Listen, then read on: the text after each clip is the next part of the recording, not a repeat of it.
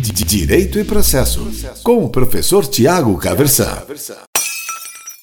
Hoje eu quero conversar com você a respeito de um livro que me parece fundamental para a compreensão de como funciona o direito na sociedade.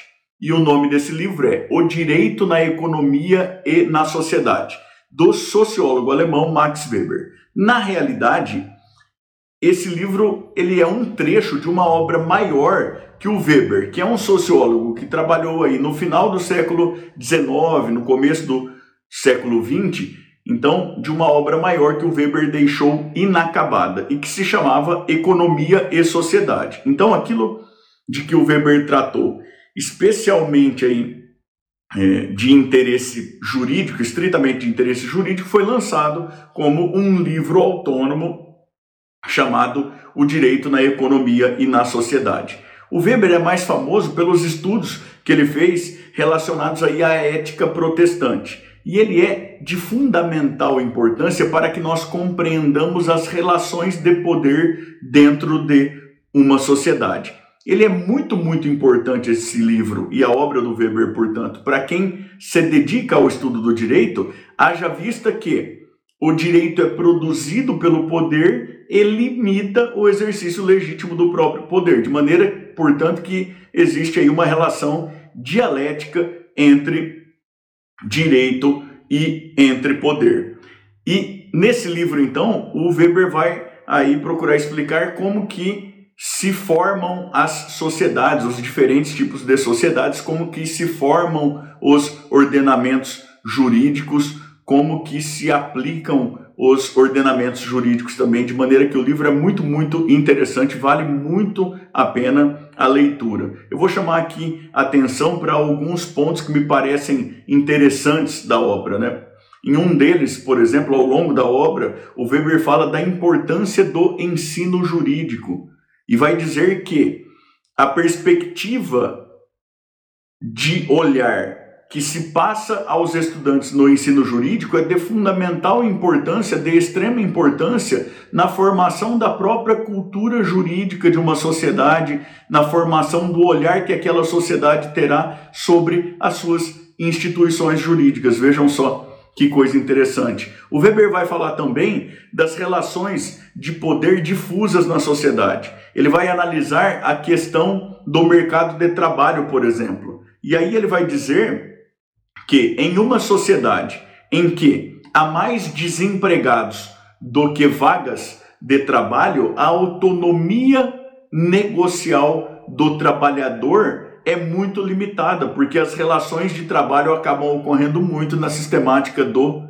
pegar ou largar. Aquilo que quem trabalha aí para alguma empresa já deve ter sentido, mesmo que não se diga isso de maneira muito direta, no sentido de que se você não está aí contente com o seu emprego, há uma fila de desempregados esperando para tomar o seu lugar. Então, o Weber vai sugerir que nessas circunstâncias a autonomia negocial do trabalhador é uma autonomia negocial muito exclusivamente formal, que ele não tem uma liberdade de escolha propriamente dita. E aqui dá até para a gente lembrar de um outro livro do indiano Amartya Sen, que foi Nobel de Economia, que fala de desenvolvimento como liberdade, como poder de escolha. Mas isso aí é papo para um outro vídeo. O Weber vai falar também de Formas de execução, por exemplo, meios executivos, está na moda a gente falar agora sobre meios executivos atípicos e tudo mais, né?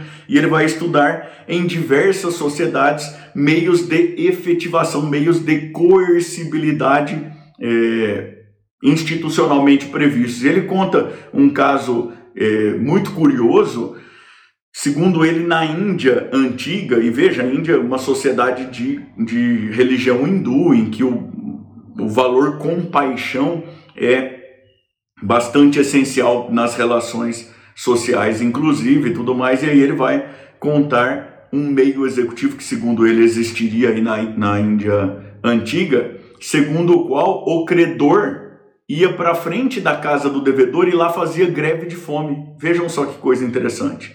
E se ele tivesse um prejuízo na, na sua saúde ou em uma situação extrema, se ele chegasse a morrer por força de o devedor não ter pago o seu débito, esse devedor estava em maus lençóis naquela, naquela sociedade. Você imagina aí no cenário brasileiro que muita gente ia acabar morrendo de fome porque o devedor não ia estar muito aí para a coisa toda, né? Mas naquele contexto social, segundo Weber, era um mecanismo executivo bastante efetivo que funcionava muito bem por conta das peculiaridades daquela sociedade. O Weber também é quem vai falar das relações das sociedades formadas com base em relações de caráter contratualista ou clientelista. E nesse ponto, pelo que me parece, a obra dele vai ser retomada de maneira posterior aí por um outro economista que foi Nobel de, de Economia, que é o professor Douglas Cecil North, que vai falar da de como as sociedades que têm instituições que funcionam bem tendem ao desenvolvimento. Mas isso também é papo para um outro vídeo. O que eu gostaria de dizer aqui é que o Weber, nesse livro, O Direito na Economia e na Sociedade, vai chamar a atenção para o seguinte: segundo ele, tendem a funcionar bem as sociedades em que as pessoas fazem, cumprem os seus deveres por costume, por convicção e não exatamente por um medo da atuação estatal ou por uma necessidade de uma atuação estatal efetiva. Até porque, segundo ele, se o costume das pessoas é de desrespeitar o ordenamento jurídico, o custo da estrutura coercitiva do Estado ele será extremamente caro, de maneira que a coisa acaba restando inviável.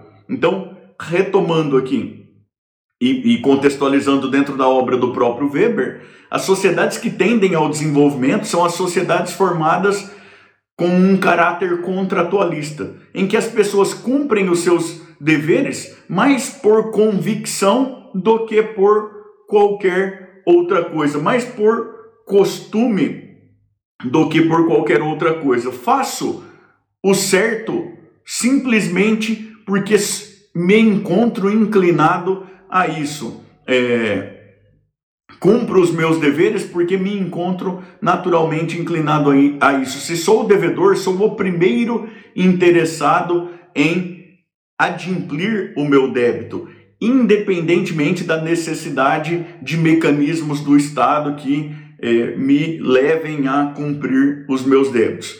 Se a gente for pensar em análise econômica do direito, por exemplo, que é um outro tema bastante interessante, a gente vai ver que em sociedades em que a gente tem esse funcionamento aí é, por convicção, o que a gente tem é uma redução dos custos de transação, isso facilita as negociações e facilita também o desenvolvimento.